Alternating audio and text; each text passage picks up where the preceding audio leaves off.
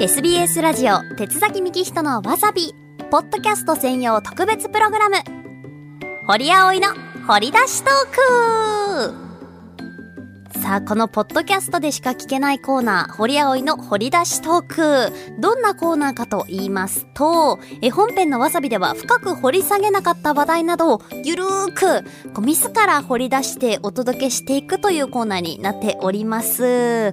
まあ私がわさびで喋り始めて1年ともう4ヶ月も経つんですね。いやーでも1年と4ヶ月しか経ってないのか。ど、ど、どっちだと思いますか？皆さんは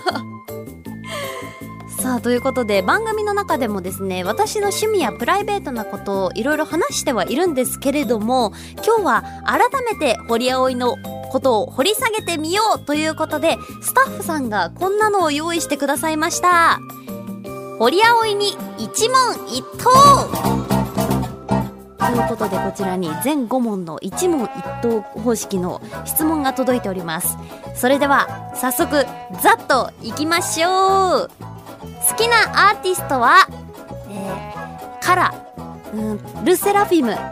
最近ニュージーンズにもめちゃくちゃハマってます。犬派？猫派？え、猫かな？猫です。今一番欲しいものは？お金。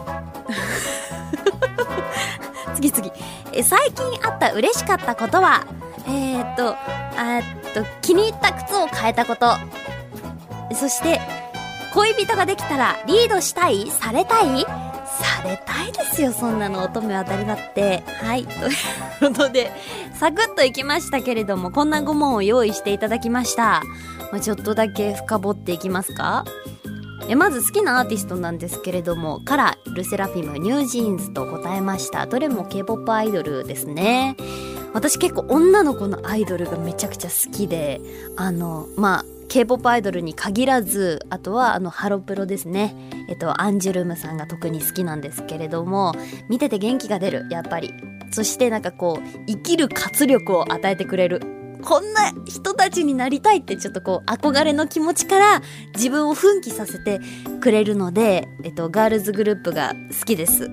で特にカラはもう中学からずっとオタクをしてきた思い出のあのね大好きなグループ。そしてルセラフィムはあの中でもキム・チェオンちゃんというメンバーがですね私のこう憧れ像でありましてはい。あのキム・チェオンみたいになりたいということはもう常々あの言っております。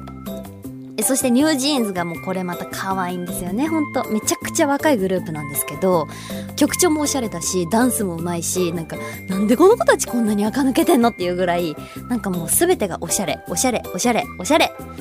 はい。ということで、まあ、こうなんか気分の上がらない時に NewJeans を聞いてなんかこんな若い子たちも頑張ってんだから 私も頑張なきゃなってちょっと思っている、まあ、こうね、徐々になんか年を重ねてきたなという実感している年頃でございます、私。はい。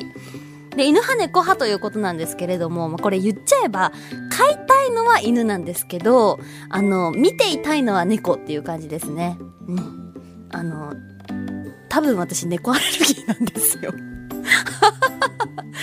そうそうそう。あの、な全然触るとかは大丈夫なんですけど長期間一緒にいるとこう痒くなってくる感じあるから、まあ、猫飼えないなっていうことででもあのつぶらな瞳に見つめられたりとかこうちょっとツンツンツンされるなどするとときめいちゃうやっぱり。えそして今一番欲しいもの。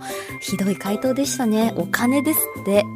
まあでも誰しもそうじゃないですか。あのなんでお金って言ったかと言いますとこれには深い理由がありまして。あの私 B リーグ観戦が趣味なんですね。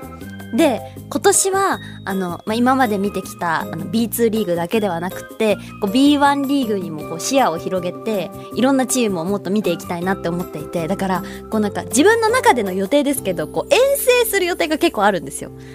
となるとお金が欲しい。でまたあのできればいい席で見たい。からお金が欲しい。はい、健全な理由でございました。そして、最近あった嬉しかったこと、靴買った。あのー、なんか、ときめく買い物ってなかなかできないじゃないですか。韓国に行った時にやっぱり私 K-POP アイドルが好きなように多分韓国ファッションが好きなんですよね。でそこで見つけたこうデニム生地のあのサンダル厚底もうドンピシャ好きで買いましてウキウキ履いてるんですけどなんせ重いこの靴。今も履いてるんですけどなんかこの靴のせいかわからないんですけど私足の甲に多分今青さあるんですよね。ちょっと 体を痛めつけながら履いてるところがある。あんま良くないかもしれない。そして恋人ができたらリードしたいされたい。これはまあ言わずもがなということでされたい乙女です。はい。ということでこんな感じでちょっとね、こう私の人となりを分かっていただけたでしょうか。まあ、あの、鉄崎幹人のわさびを聞いてくださっている方々は、まあ、4時間生放送をやるってことはかなりね、こう気の抜けた素の部分を出していることにもなりますから、まあ、より伝わっているんじゃないかなとは思いますけれども、このポッドキャストで、あの、出会ってくださった方という方がもしいらっしゃれば、私はこんな人間ですということをお伝えしておきたいです。ということで、こんな機会くださってありがとうございます、タニーさん。はい。えー、SBS ラジオ、鉄崎幹人のわさび、サビポッドキャスト専用特別プログラム、堀葵の掘り出しトーク。今日はこれにておしまいです。では、次回もお楽しみに。